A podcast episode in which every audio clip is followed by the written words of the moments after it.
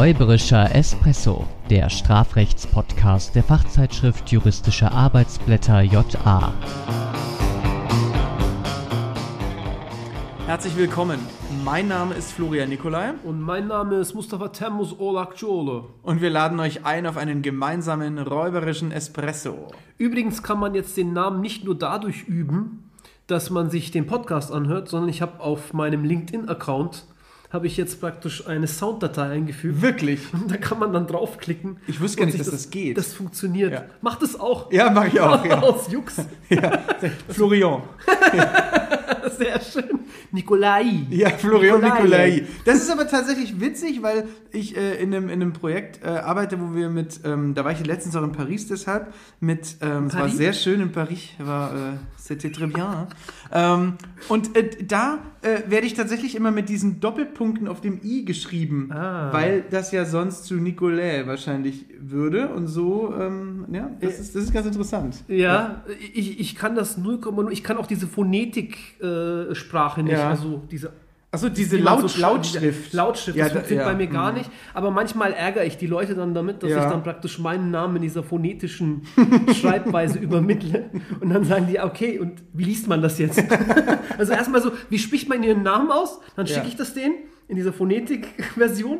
Und dann heißt es, ja, und wie liest man das jetzt? ist auch nicht schlecht. So, ey, die heutigen Hashtags lauten Hashtag Rückwirkung, Hashtag Skateboard und Hashtag Alik.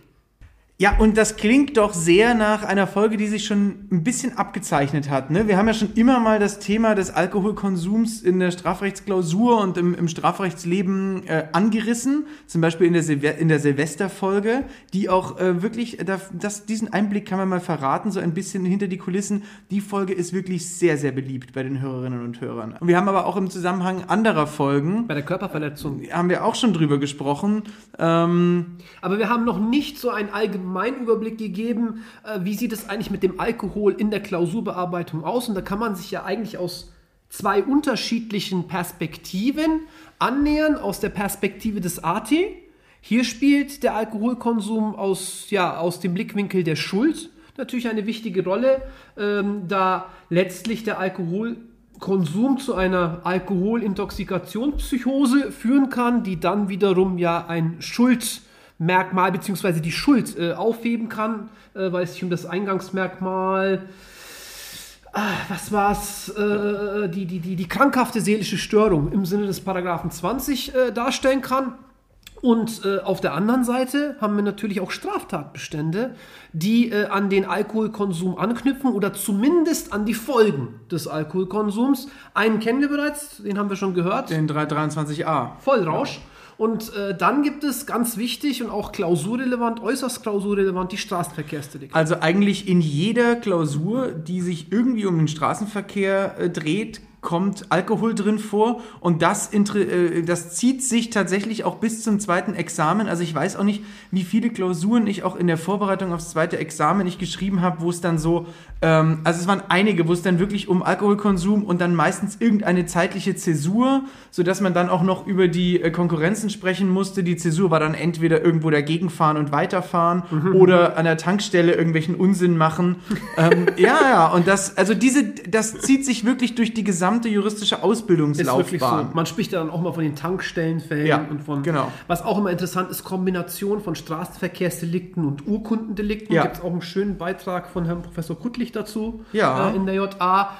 Ähm, ich finde es insofern auch ganz interessant, ähm, jedenfalls bei den Straßenverkehrsdelikten, ich spreche da auch immer vom Baukastenprinzip. Letztlich ist es ja so, dass wir den einerseits die reine Trunkenheit im Verkehr als bloßes, schlichtes Tätigkeitsdelikt, schrägstrich abstraktes Gefährdungsdelikt haben, äh, wo es eben nur auf diese Handlung äh, Führen eines Kraftfahrzeugs im fahruntüchtigen Zustand ankommt, während er beim 315c, es handelt sich um eine Vorsatz-Fahrlässigkeitskombination Oder Vorsatz, Vorsatz. oder Also vergessen.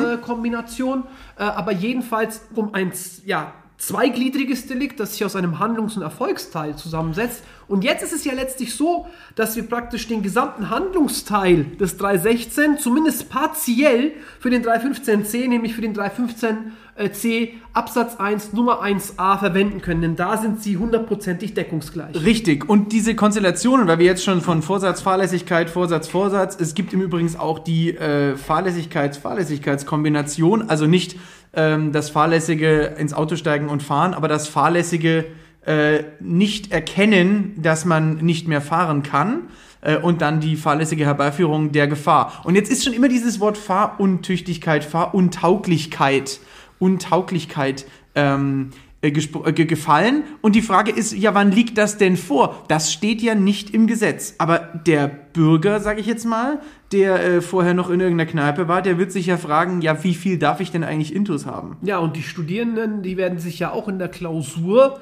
jedenfalls an bestimmten Werten orientieren, denn diese Werte können wir als SachverhaltserstellerInnen unter Umständen auch einfacher einbauen. Ja. Also wir werden da das nicht irgendwie äh, durch irgendwelche Gutachten feststellen, sondern wir werden dann vielleicht einen Wert mitgeben und das ist eben der BAK, die Ja. BAK, die Blutalkoholkonzentration äh, beziehungsweise der Promillewert. Genau. Und äh, da gibt es auch wirklich Tabellen dazu. Also die, die muss man, das ist auch einer der wenigen Dinge, wo man sich vielleicht auch wieder etwas auswendig merken muss, ähm, wie das dann, ich will mal sagen, vom, vom, vom, vom äh, dogmatischen her funktioniert und wie das einzuordnen ist, ist erstmal eine andere Frage. Ja. Aber wir brauchen diese Werte. Ja. Und diese Werte haben ja die Gerichte entwickelt. So muss man es sagen. Sie stehen nicht im Gesetz, sondern das sind ja rechtsprechungsfestgelegte Werte, die Natürlich unter Hinzuziehung von Gutachtern etc. auf jeden Fall, aber die sollen im Grunde genommen die Beweisführung erleichtern. Sie sollen, sie sollen die, Be die Beweisführung erleichtern und sollen es äh, vereinfachen festzustellen, ab wann jemand ganz objektiv nicht mehr in der Lage ist, ein Fahrzeug sicher zu führen. Zum Beispiel. was aus dem Blickwinkel des Umstands der Gewaltenteilung schon mal nicht unproblematisch ist, vielleicht auch aus dem Blickwinkel des äh, ja, Grundsatzes äh, der freien richterlichen Beweiswürdigung auch verortet werden muss. Ähm, wir haben ähnliche Konstellation oder vergleichbare Situationen im Bereich auch des Drogenstrafrechts. Da ist es aber bei den Opportunitätsvorschriften so, dass wir eben auch Ja. aus Beweiserleichterungsgründen nicht auf die Wirkstoffmenge, jedenfalls bei Cannabis, sondern auf die Gewichtsmenge nicht auf die sechs, auf diese berüchtigten 6 Gramm, die man zum Eigenkonsum äh, besitzen darf. Äh, aber kommen wir zurück eben äh, zu dieser Fahruntüchtigkeit. Also im Wortlaut steht ja nur drinnen, wer im Straßenverkehr, etwa das 315c oder das 316, ein Fahrzeug führt, obwohl er nicht in der Lage ist, das Fahrzeug sicher zu führen. Ja. Äh, infolge des Genusses alkoholischer Getränke oder anderer berauschender Mittel. Kurzer Exkurs nur dazu, auch das ist interessant. Bei alkoholischen Getränken können wir das an der BAK ausmachen. Ja. Schwierig wird Bei es eben bei Bedrohung. anderen äh, berauschenden Ja. Mitteln. Auch da ist nicht so ganz klar, ob das eben fair zugeht, weil man auf der einen Seite relativ klare Grenzen hat Ja. und auf der anderen Seite sich dann doch auf den Einzelfall äh, ja, äh, irgendwie stützen muss, beziehungsweise im Einzelfall eruieren muss, ob die Person noch fahrtüchtig war oder nicht. Interessant in dem Zusammenhang auch, vielleicht gar nicht so klausurrelevant, aber durchaus interessant, Hashtag Rückwirkung, wir haben es schon angedeutet, dass äh, das Bundesverfassungsgericht einst festgestellt hat, dass diese Grenzen, die festgelegten, nicht dem Rückwirkungsverbot unterfallen. Richtig. Und das ist insofern äh, interessant. Jetzt stell dir mal vor, gehen wir mal die einzelnen Grenzen kurz durch, dann können wir den Ja. Fall dazu bilden. Äh, 0,0 Fahranfänger. Ja.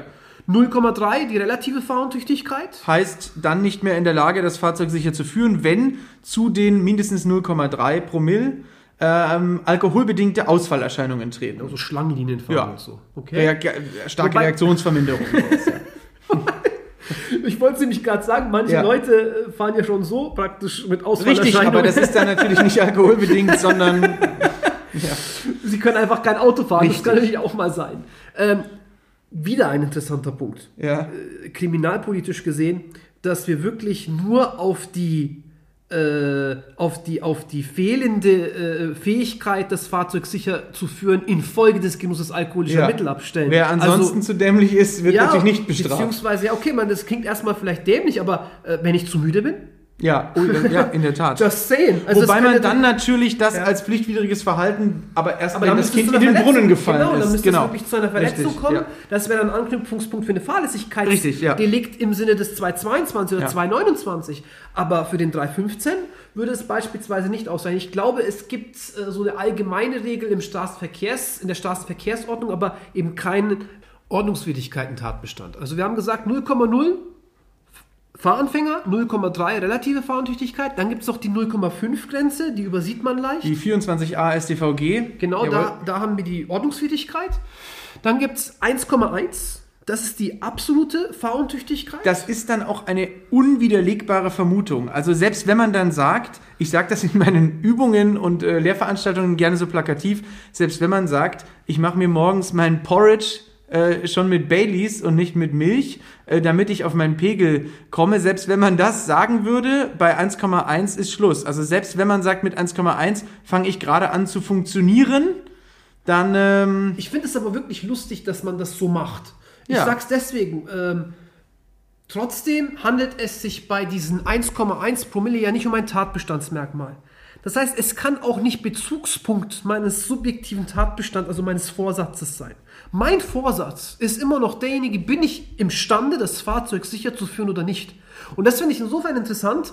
äh, Und genau deswegen hat ja auch der Gesetzgeber diese ganzen Delikte als Vorsatzfahrlässigkeit, als Fahrlässigkeit, Fahrlässigkeitskombination ausgestaltet und selbst im 316, also im abstrakten äh, Gefährdungsdelikt des 316, wo es nur auf die Handlung ankommt, hat er im Absatz 2 die Fahrlässigkeit dem vorsätzlichen Handeln gleichgestellt. Ja. Also er hat nicht mal die Also Strafe wer gemindert. fahrlässig nicht erkennt, Genau. dass er nicht mehr in der Lage ist, wird genauso bestraft. Genau, und das ist eine absolute Ausnahme, denn ähm, da steht einfach nur drin, nach Absatz 1 äh, wird auch bestraft, der die Tat fahrlässig begeht. Und typischerweise ist es doch so, dass wir sagen, in dem Moment, wo das Handlungsunrecht geringer ist äh, oder wo es eben am Vorsatz fehlt, wird die Strafe gemildert. Aber hier hat der Gesetzgeber eben gesagt, nee, äh, machen wir so nicht, weil sich die meisten äh, darauf dahingehend einlassen Ja. werden, ja, ich war mir noch sicher, ich könnte war mir das- sicher, ja, ich kann das noch. Genau. Ja, ja. Und wenn man das erlebt, also wenn man mal betrunkene Menschen erlebt, mit was für einer, ich würde sagen, mit einem,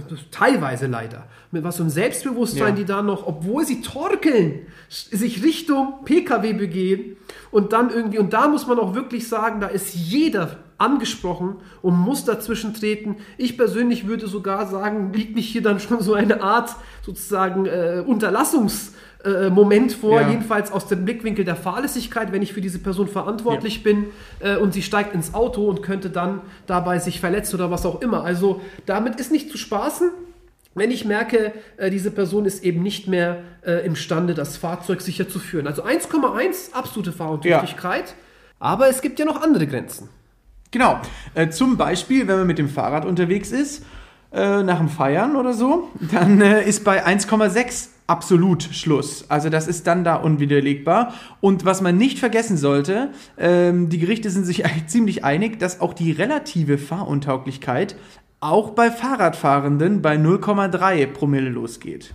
Und das finde ich ähm, erst einmal auch nachvollziehbar, denn wenn man sich überlegt, dass natürlich auch von dem Fahrradfahren an der Schlangenlinien fährt, Gefährdungen ausgehen können für fremde Sachen von bedeutendem Wert, aber auch fürs Leben. Denn wenn wir uns überlegen, dass der wesentlich gefährlichere, also im Hinblick auf die Dynamik, Geschwindigkeit etc. Pkw-Fahrer womöglich auch ein Ausweichmanöver Ja. einleitet und dadurch sich selbst gefährdet, äh, ist das durchaus nachvollziehbar. Aber ich habe das schon oft genug von FahrradfahrerInnen gehört, dass sie das so unterschätzen, dass die halt so sagen, naja, Trunkenheit im Verkehr gibt es halt nur bei Autos, so nach dem Ja, so ganz denke immer, dann ist halt der Lappen weg. Aber es ist Genau. eben nicht nur der Lappen weg, sondern es ist eben eine Straftat.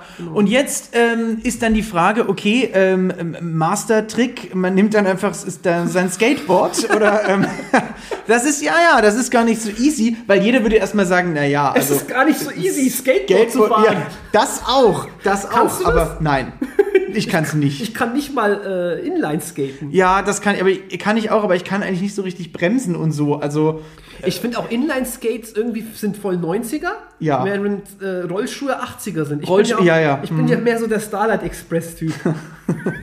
Und ich feiere das auch viel härter, also Ja. äh, Rollschuhe zu fahren als Inline-Skates. Ja, also das habe ich nie gemocht. Äh, aber das ist Aber die, die, Frage ist, die Frage ist ja nicht nur, ist es ein adäquates Fortbewegungsmittel, sondern auch, ist es denn ein Fahrzeug? Ja, Sind, das ist es, also ich würde jetzt mal sagen, der, der Otto-Normalverbraucher würde nicht sagen, dass sein Skateboard ein Fahrzeug ist oder dass seine Inline-Skates oder seine Blades, wie man auch, äh, wie die coolen sagen, Ja. dass die ein Fahrzeug sind. Ne? Aber es gibt wohl Gerichte und, oder Stimmen in, in der Literatur, die das so sehen. Dagegen lässt sich natürlich anführen, was ich gerade gesagt habe, aber ein bisschen ähm, übersetzt. Äh, Wie ist das denn mit der Bestimmtheit des Begriffs und mit der Vorhersehbarkeit, äh, dass da möglicherweise strafrechtliche Konsequenzen drohen? Das Problem ist so ein bisschen, wenn man da in den Fahrzeugbegriff blickt und das irgendwie versucht, so systematisch zu erfassen, dann haben wir so ein bisschen das Problem, dass wir diesen Fahrzeugbegriff alleinstehend eben nur im 316 bzw. im 315c haben. Im 248 steht beispielsweise Kraftfahrzeug oder Fahrrad. Richtig. Also alleinstehend äh, Fahrzeug haben wir gar nicht äh, so oft.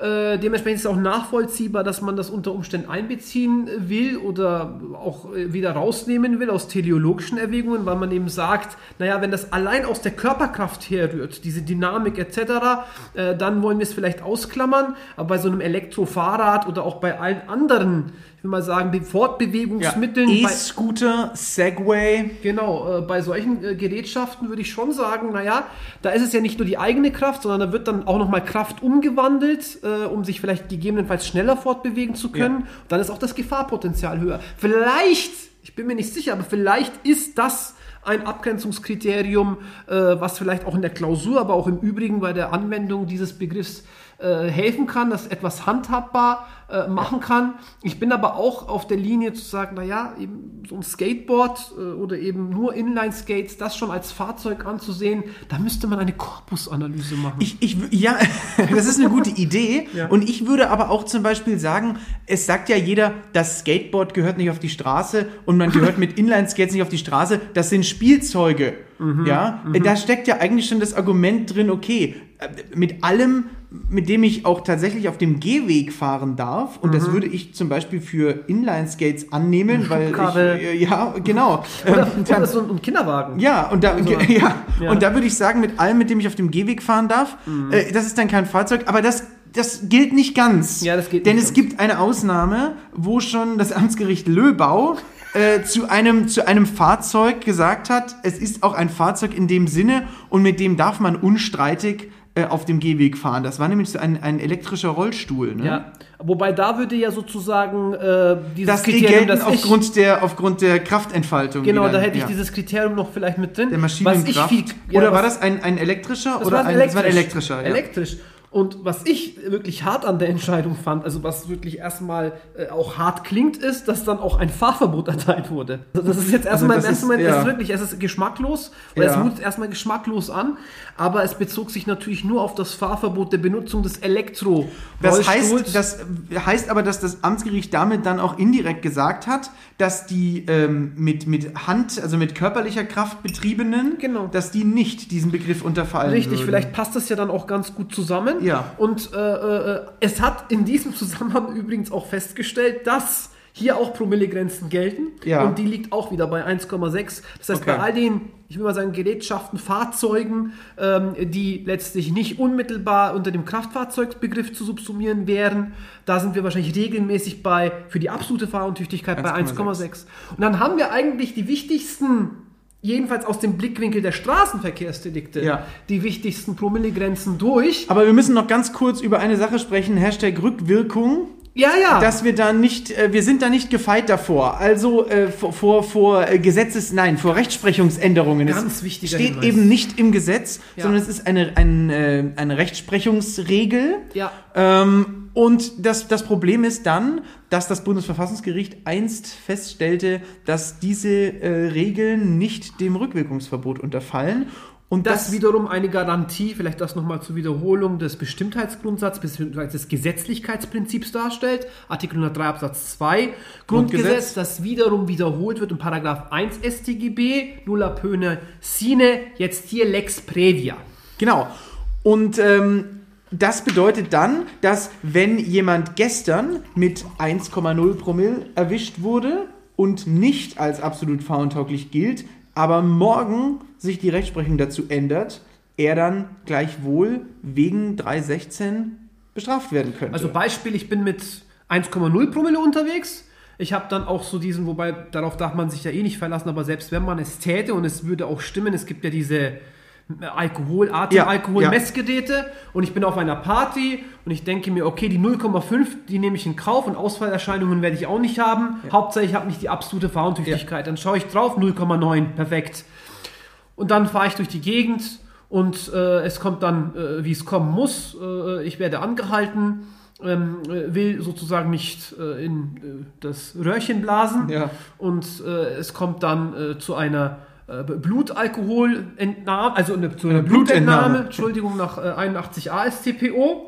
Die im Übrigen, ganz kurzer Exkurs, bei einem Anfangsverdacht für Straftaten der von uns genannten Art im Straßenverkehr, also 315a bis 315c und 316, auch ohne richterliche Anordnung durch die Polizei erfolgen darf. Wobei also man- durch einen Arzt, aber Anordnung durch die Polizei. Wobei man interessanterweise ja dann auch wieder diesen Anfangsverdacht bräuchte.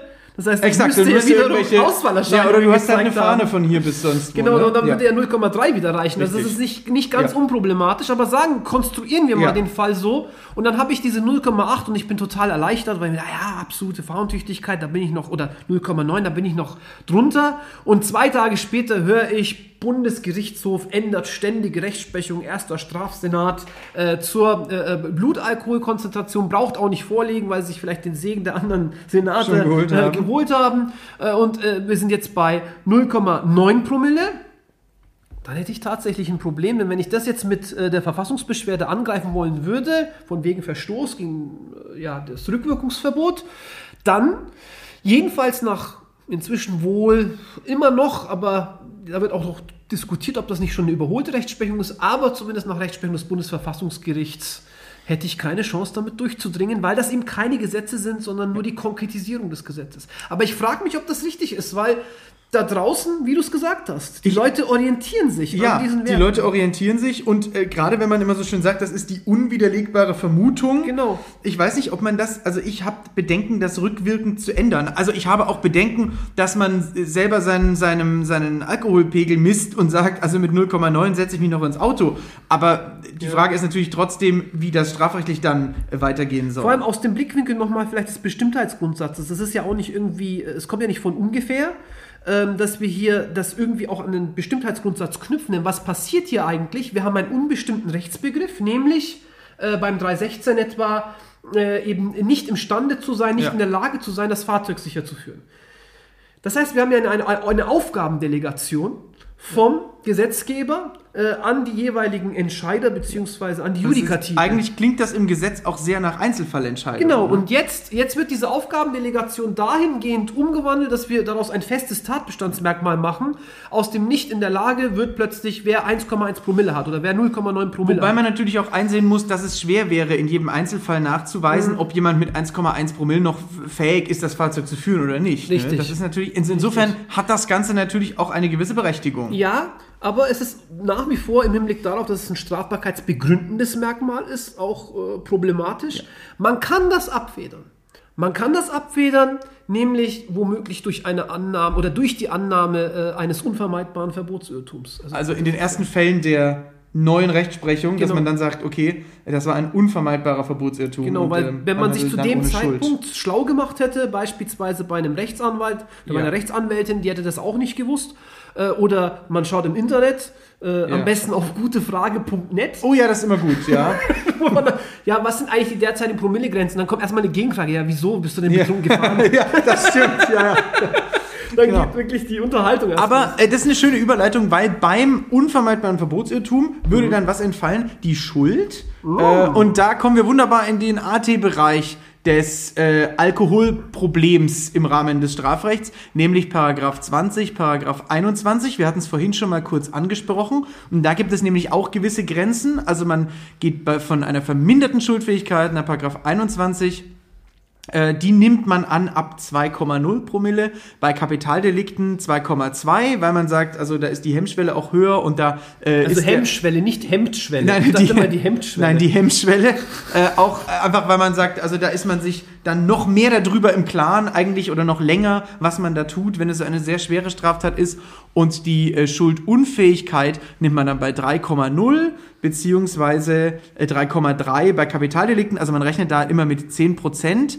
Das ist kommt jetzt aber wieder deine- interessant. Jetzt kommt wieder deine Lieblingstheorie. Die Hemmschwellentheorie. Die, na, La- die lassen wir das Hemmschwellentheorie heute- lassen wir heute Ja. weg und ich mag sie auch nicht. Ist aber, ja.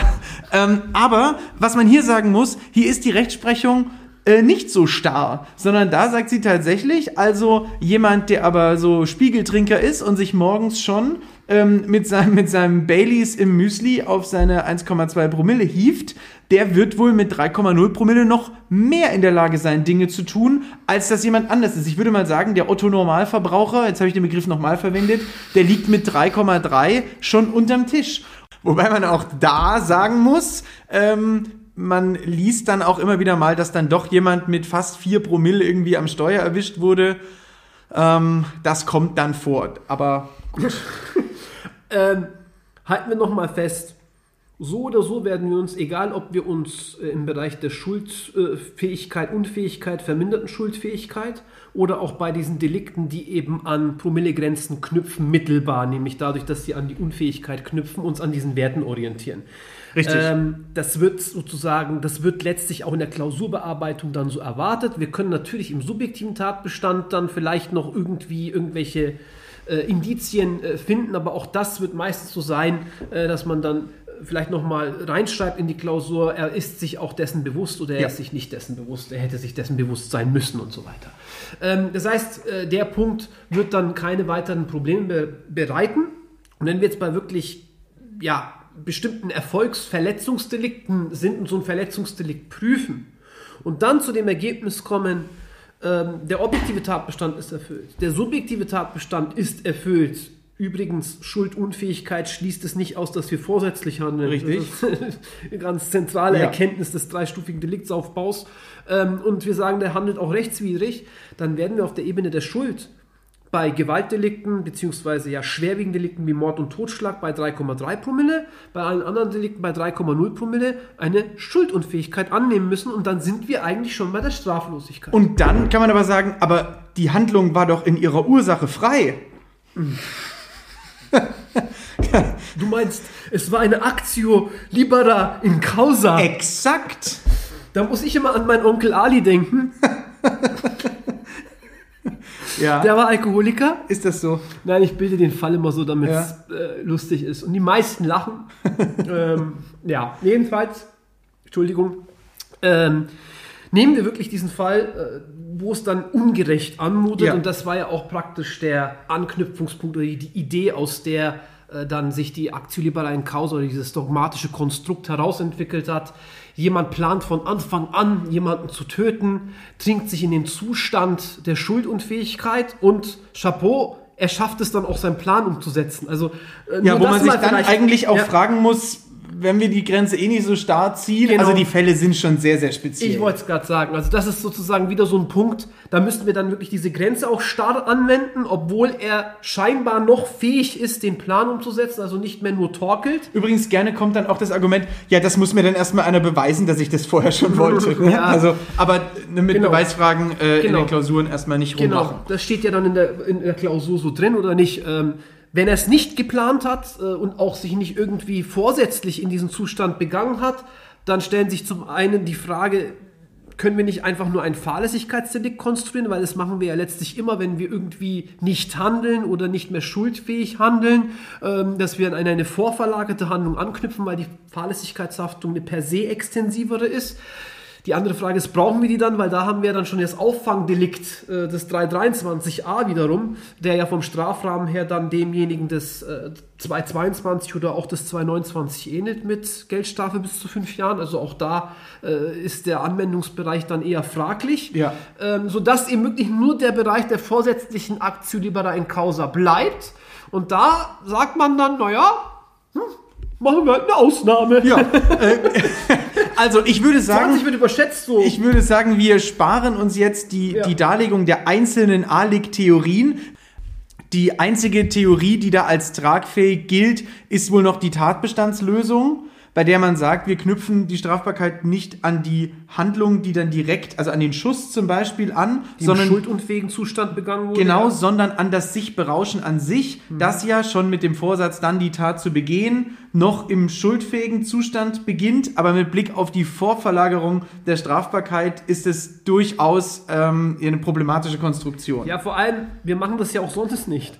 Also wir sagen ja auch nicht sonst, dass wenn ich irgendwie jemanden erschieße, dass ich, wenn ich irgendwie die Waffe kaufe, dass das schon die Tötungshandlung ist. Naja, es ist natürlich eine Rechtsfigur, nicht Ja, wahr? ja, ja, ist aber, gut. aber die, nein, aber äh, tatsächlich ist wohl äh, eine Idee, die das Ganze ein bisschen sauberer lösen würde, würde wohl äh, am 323a einfach herumzuwerkeln und da unter gewissen Umständen und das genau festzulegen, da dann einfach den Strafrahmen zu erhöhen. Denn die A-Leg-Notwendigkeit wird ja auch immer damit begründet, dass eben der, die äh, Höchstgrenze der Strafbarkeit bei 323a mit fünf Jahren eben viel geringer liegt als mit den Kapitalverbrechen, die dann so in den Lehrfällen zumindest immer ähm, im Rahmen der A-Leg begangen werden. Also wenn wir das wirklich so machen wollen mit 323a, aber das vielleicht noch, dann müssten wir wirklich auch eine so eine Art Schuldbeziehung verlangen, weil sonst wird es eine reine Zufallserfolgshaftung.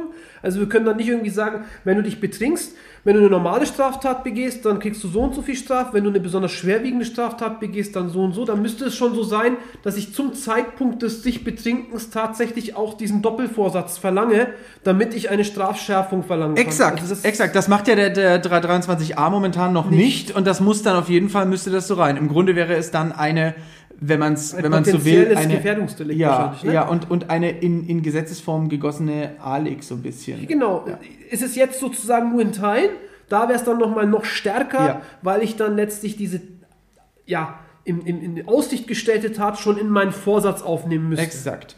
Kurzer Hinweis noch, das ist immer ganz, ganz spannend, wenn man, in, wenn man einen ALEC-Fall bilden will, der nicht einfach die Theorien runterrattert, sondern der ein bisschen, wenn man mal gucken kann, hat das jemand verstanden, ähm, ist sind die Fälle, in denen man kann nämlich auch die Straßenverkehrsdelikte äh, schuldunfähig begehen, indem man einfach mit 3,3 Promille erst ins Auto steigt.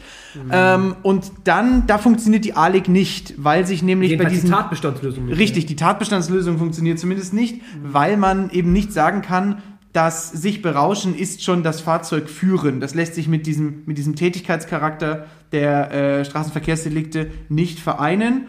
Genau, also wenn man jetzt letztlich sagt, dass das Unrecht gerade das Führen des Fahrzeugs Ja. ist, ja. Gut, heute wieder eine eher dogmatische Folge, Ja, ähm, aber du musst ja nicht immer lustig sein. nee, ich bin eigentlich nie lustig.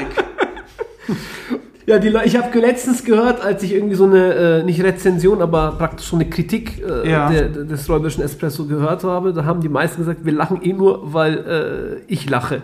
Also, Ja, aber nicht also- über meine Witze, sondern nur über meine schöne Mir, Lache. mir wurde gesagt, es ist am lustigsten, wenn wir über unsere eigenen Witze lachen.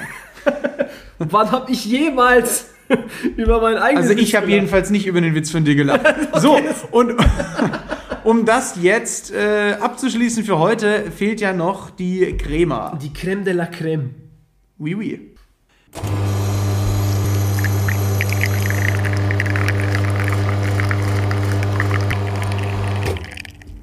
In Klausuren spielen die Promillewerte zum einen im Rahmen der potenziellen Schuldunfähigkeit, zum anderen im Hinblick auf die Frage eine Rolle, ob jemand im Sinne der Straßenverkehrsdelikte fähig ist, das Fahrzeug sicher zu führen.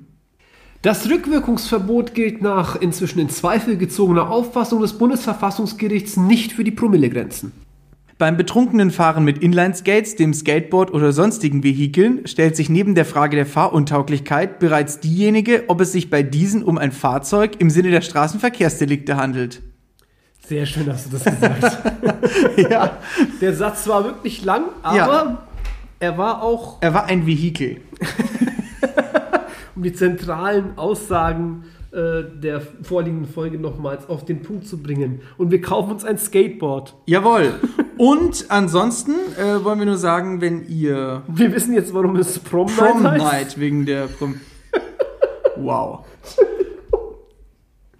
An der Stelle Feedback und Hinweise ähm, gerne an japodcast.fahlen.de oder äh, per Direct Message auf Instagram at räuberischer Espresso. Wir verabschieden uns bis zum nächsten Mal und äh, bis bald. Ciao.